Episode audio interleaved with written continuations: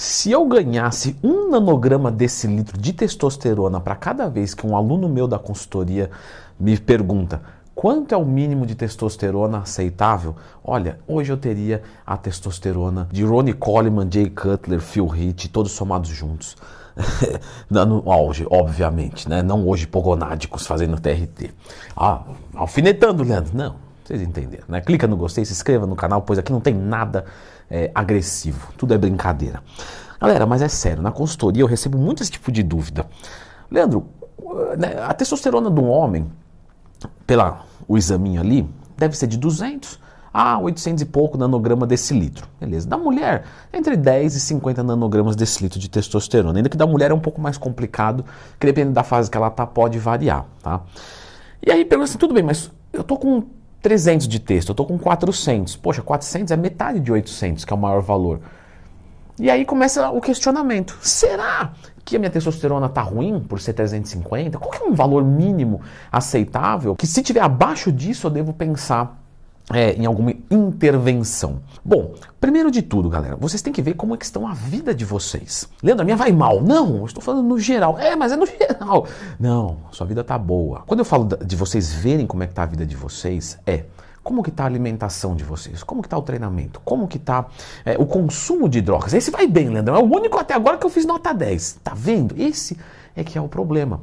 Porque se você não se alimenta bem, não treina bem, ingere álcool, fumo, a sua texto vai ser baixa. A partir do momento que você começa a fazer certo, aí você vê uma mudança. Então, por exemplo, comprei o curso de dieta do Leandro Twin. Estou falando em terceira pessoa que é já para tirar o meu da reta para parecer que é mais nobre, sabe?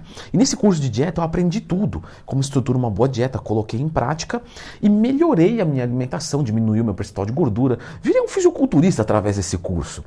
E treinei bem, etc, com a consultoria do Leandro, lógico.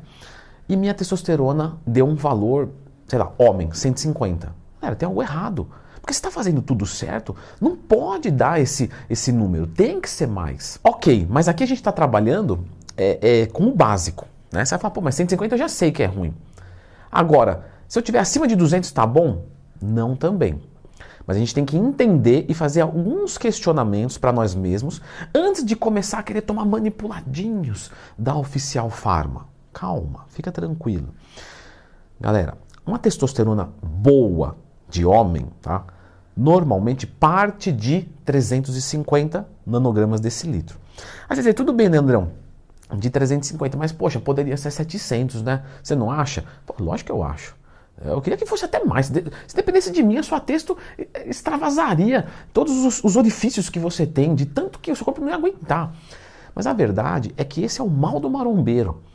O resto dos exames, você já viu o resto dos exames? Já pegou? Eu tenho uma listinha aqui no canal, tá? De todos os exames que você deve fazer para você performar bem. Não adianta só treinar e comer, você tem que ter isso funcionando bem. Lembra de procurar dentro do Twin mais tema, lista de exames. E aí você vai olhar essa lista e assim, toda aquela lista, tudo que você fizer de exame, você olha e você fala, ah, isso aqui tá dentro, tá dentro, tá dentro, tá dentro, tá dentro, porque é assim, é ou não é? Se não é, escreve nos comentários, não, Leandro, eu fico estudando cada nome, eu vou ver. Não, não, não é assim, a galera olha dentro, dentro, dentro, dentro, dentro, texto, 350, é, tá baixa. Mas como é que tá baixa? Se tá dentro. É, não, mas é que a texto sabe como é que é, né? Tinha que ser 800. Galera, mínimo e máximo. Lógico, se a gente estiver próximo do máximo, show de bola. Mas é, aquilo é, é o padrão do ser humano e não o seu.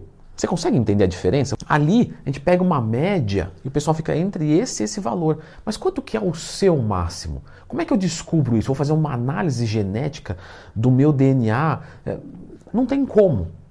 Então, qual que é o ponto?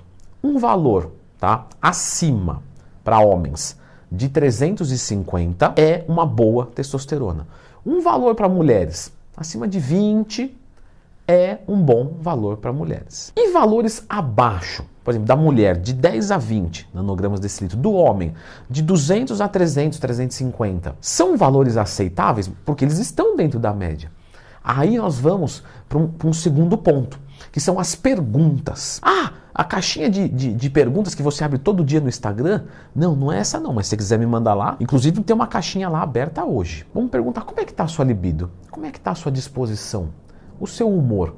Através dessas respostas, a gente começa a entender o seguinte, poxa, esse indivíduo está com 300, 250 de testosterona, mas ele está pleno.